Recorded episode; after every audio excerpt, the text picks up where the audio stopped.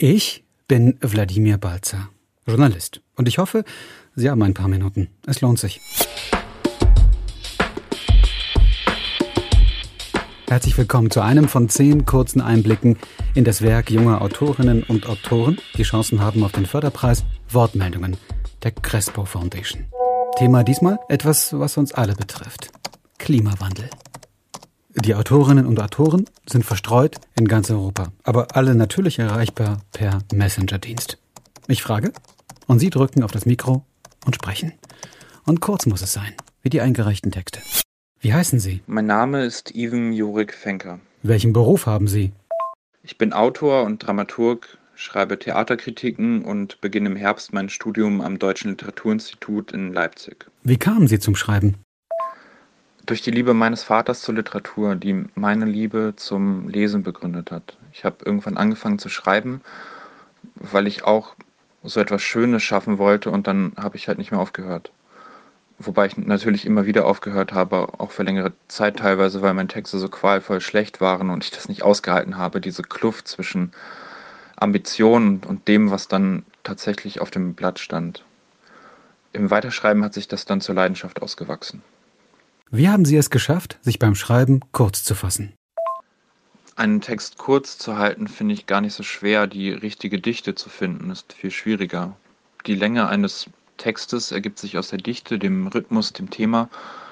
Ich habe zuallererst immer nur einen Gedanken, ein Bild, etwas, auf das ich hinaus will, und dann weiß ich eigentlich immer schon sofort, wie lang der Text ungefähr werden muss. Dann finde ich einen Arbeitstitel, der die Richtung vorgibt, und dann geht es los. Somit hat jedes Textvorhaben unterschiedliche Ansprüche, und für mich geht es immer darum, diesen irgendwie gerecht zu werden. Für wen schreiben Sie? für meine Familie, meine Partnerin, meine Freundinnen von früher, meine Freundinnen von jetzt, meine Freundinnen in der Zukunft, für mich und gegen die CDU. Was kann Literatur gegen den Klimawandel ausrichten? Nichts. Die Klimakatastrophe kann wahrscheinlich eh nur noch abgemildert werden. Das Schlimmste verhindern kann nur eine entschlossene, konsequente antikapitalistische Politik, die das Überleben der Menschen, der Tiere, der Pflanzen, der Pilze vor die Akkumulation von Kapital stellt. Literatur kann im besten Falle Widersprüche zeigen, Zusammenhänge ziehen, den Blick schärfen, Wunden zeigen, Linderung anbieten.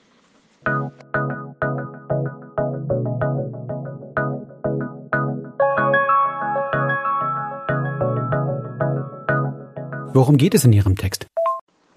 Um Männlichkeitsentwürfe in der Provinz, um toxisches Verhalten, um Pestizide, den Verlust des Bodens, die verräterischen Hecken und die Einhegung der Elmende. Es geht um die Sturzfluten, die den ausgezeichneten Boden des Jahres 2021 wegspülen. Es geht um die Versiegelung des deutschen Bodens. Ich habe diesen Text vor der Katastrophe der Flut und den Überschwemmungen dieses Jahres in Europa geschrieben. Und es hat mich erschrocken, in welcher Brutalität dieses Thema in die Realität eingebrochen ist. Wie lautet der erste Satz aus Ihrem Text? Eine Kindheit lang in den ausgetrockneten Ackerfurchen ohne Furcht. Die Tritte in den Boden, der aufgewirbelte Staub, der sich zum Abend hinlegt und uns in Schweigen hüllt. Der Fernseher läuft, der Ton ist aus. Der Atem geht schwer. Welche Form haben Sie gewählt und warum? Ich würde meinen Text einen literarischen Essay nennen, eine kurze Erzählung, deren Versuch es ist, von den Dornen zu erzählen und von den Rissen, die diese hinterlassen, vom Donnern, das die Dämmerung durchzieht, sowie von den Folgen der Flut. Ich begreife Essay dabei als Versuch und genauso wagt der Erzähler meines Textes den Versuch, sich zu erinnern und zu einer Erzählung zu gelangen, die seine Erinnerungen zum einen und ebenso die Bedingungen der Realität, aus denen diese Erinnerungen stammen, wiederzuspiegeln. Wer erzählt? Ein Provinzjunge aus dem Harzer Vorland, aus den ausgetrockneten Ackerfurchen, jemand, der versucht zu erzählen, wo er herkommt. Welchen Einfluss hat der Klimawandel auf die Menschen in Ihrem Text? In erster Linie hat das Wirtschaftssystem, in das mein Protagonist hineingeboren wurde, dessen Aufwachsen und Erzählen bestimmt. Eine Konsequenz daraus ist der dramatische Wandel des Klimas. Damit meine ich den Wandel des Gesprächsklimas, den Wandel des Umgangs der Jungs und der Männer miteinander, deren Identitäts- und Männlichkeitskonstruktionen genauso wie die hereinbrechenden Sturzfluten.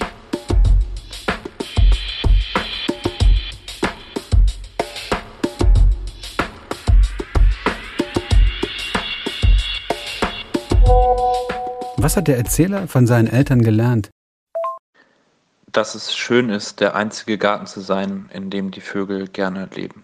Eine Kindheit in der Provinz. Hat man dort einen anderen Naturbegriff? Die Differenz zwischen der Stadt und der Provinz oder genauer dem Land wird oft über den Zugang und die Zugänglichkeit zur Natur beschrieben. Dabei bin ich mir gar nicht so sicher, ob der Begriff dabei wirklich greift. Die sogenannte Natur ist auf dem Land ebenso wie in der Stadt eher eine Nutzlandschaft.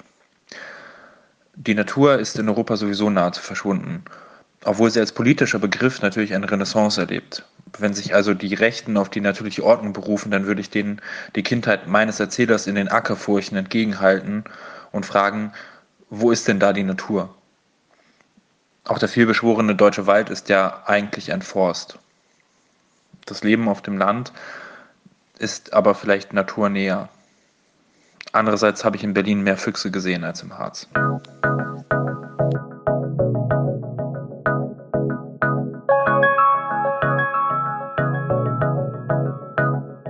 Ivan Jörg Fenker. Vielen Dank für diese Antworten. Danke natürlich auch für den Text und viel Erfolg beim Preis. Einer von zehn Kandidatinnen und Kandidaten für den Wortmeldungen Förderpreis 2021. Die Shortlist ist in ganzer Schönheit und Vielfalt auf der Seite wortmeldungen.org abrufbar. Viel Spaß und Erfolg allerseits.